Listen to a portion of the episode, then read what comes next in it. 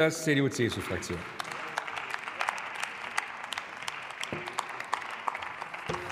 Sehr geehrter Herr Präsident, liebe Kolleginnen und Kollegen, meine sehr geehrten Damen und Herren!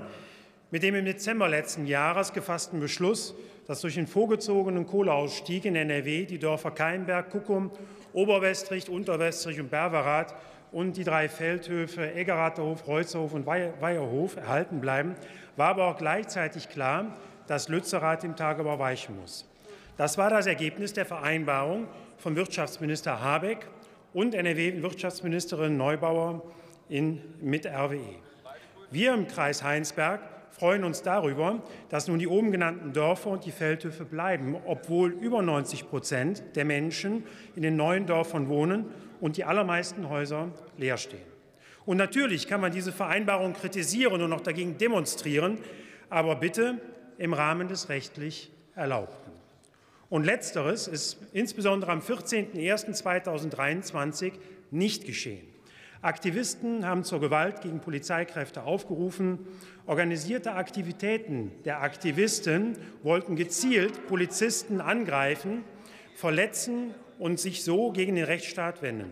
Es flogen Steine, Flaschen, Molotow-Cocktails und Pyrotechnik gezielt in Richtung der Polizisten.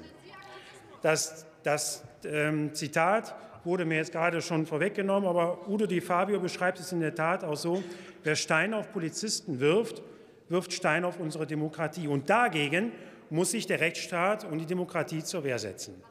Dies ist durch den Polizeieinsatz in Lützerath in verhältnismäßiger Art und Weise geschehen. Die Polizei hat eine intensive Kommunikation mit den Aktivisten sowohl vor als auch während der Räumungsarbeiten geführt. Die Polizei hat nicht nur, hat nicht nur Flächen für Demonstrationen zur Verfügung gestellt und ausgewiesen, sondern auch hergerichtet und damit gerade bei den feuchten Witterungsbedingungen für eine ausreichende Befestigung gesorgt. Die Presse wurde jede Berichterstattung ermöglicht. Es haben im Vorfeld Informations- und Diskussionstermine stattgefunden, um bereits vor den Maßnahmen Fragen zu beantworten und Anregungen und Besorgnisse aufzunehmen. Die Polizei hatte zudem eigens Kommunikationsbeamte eingesetzt. Wenn dann die Aktivisten derart aggressiv versuchen, sich der Allgemeinverfügung und den betroffenen Beschlüssen zu widersetzen, so muss die Polizei einschreiten. Schließlich hat sie auf die Aktionen der Aktivisten reagiert und musste leider mit zunehmend deutlicher äh, Zeit, musste mit zunehmender Zeit deutlicher reagieren, um Recht und Ordnung durchzusetzen. Im Innenausschuss der Innenausschuss im Landtag von NRW kommt in seiner gestrigen Sitzung fraktionsübergreifend einstimmig zu der Bewertung, dass die Polizei im gesamten Verlauf des Einsatzes richtig gehandelt hat. Zum gleichen Ergebnis kommt der Hamburger Polizeiwissenschaftler Raphael Beer, der die Einsätze der Polizei stets genauestens analysiert und sie auch nicht mit Kritik verschont.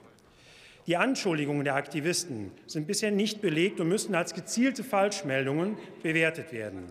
Selbst die angebliche lebensgefährliche Verletzung einer Person ist nicht belegt. Von den 14 in Krankenhäusern gebrachten Personen waren fünf Polizisten. Die schlimmste Verletzung war lediglich eine Gehirnerschütterung. Der Einsatz in Lützerath wird von der äh, Polizei NRW als schwierigsten Einsatz bewertet. Diesen Einsatz in der durchgeführten Art und Weise zu bewerkstelligen, gebührt große Anerkennung. Ich bedanke mich daher bei dem Aachener Polizeipräsidenten Weinsbach und allen Polizistinnen und Polizisten für ihre hervorragende Arbeit zur Verteidigung unseres Rechtsstaats.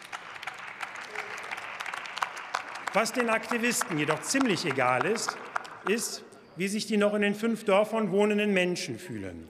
Die Aktivisten verbreiten dort auch jetzt noch Angst. Sie tun so und wollen das. Sie beachten nicht die Rechte der Bewohner, bedrohen sie, beschimpfen sie und erheben den Anspruch, nun mit den fünf Dörfern machen zu können, was sie wollen. Wenn man weiß, dass hinter den Aktivisten die linksradikale interventionistische Linke steckt, so kann man sich ausmalen, was dabei herauskommt. Der Einsatz in Lützerath ist nun beendet. Die Menschen in den fünf Dörfern wollen in Ruhe leben. Sie wollen keine Aktivisten vor Ort haben.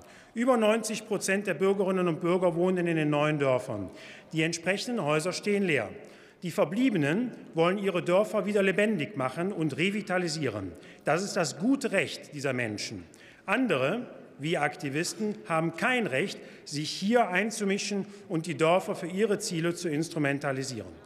Die Stadt Erkelenz wird in Kürze einen offenen Planungs- und Beteiligungsprozess starten. Für die Revitalisierung, ich komme zum Ende, bedarf es jedoch finanzieller Mittel, an denen sich Bund und Land beteiligen müssen, damit die fünf Dörfer wieder sich entwickeln können und in eine positive Zukunft gehen können. Vielen Dank. Vielen Dank, Herr Kollege Oellers. Ich weise darauf, ja, ich weise darauf hin, dass bei der Aktuellen Stunde es fünf Minuten Beiträge gibt und eine Redezeitüberschreitung nicht möglich ist, weil nicht angerechnet werden kann. Ich werde jetzt demnächst wirklich darauf achten, Herr Oellers, dass das eingehalten wird, weil es sonst auch unfair wird. Nächster Redner ist der Kollege